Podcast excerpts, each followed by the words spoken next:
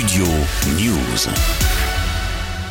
Sans surprise, on attendait l'inscription officielle de Victor Wembanyama à la draft NBA 2023. C'est fait, le jeune prodige français de 19 ans l'a annoncé vendredi dans une vidéo publiée sur les réseaux sociaux. Ensuite, dans une interview accordée à l'émission NBA Today sur la chaîne américaine ESPN, le joueur de Boulogne-le-Valois n'a pas caché son excitation et a tenu à remercier sa famille et ses coachs. Annoncé comme le futur numéro 1 de l'événement, l'intérieur français attend désormais la loterie, le tirage au sort qui désigne l'ordre des franchises. Ce sera le 16 mai prochain. Détroit, San Antonio et Houston sont les mieux placés. Victor Wembanyama sera officiellement fixé sur son sort le 22 juin prochain au Barclays Center de New York.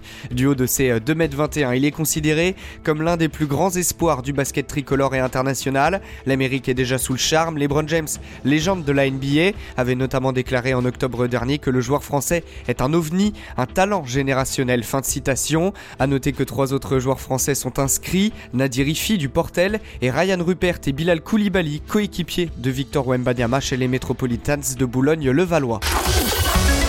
Studio News.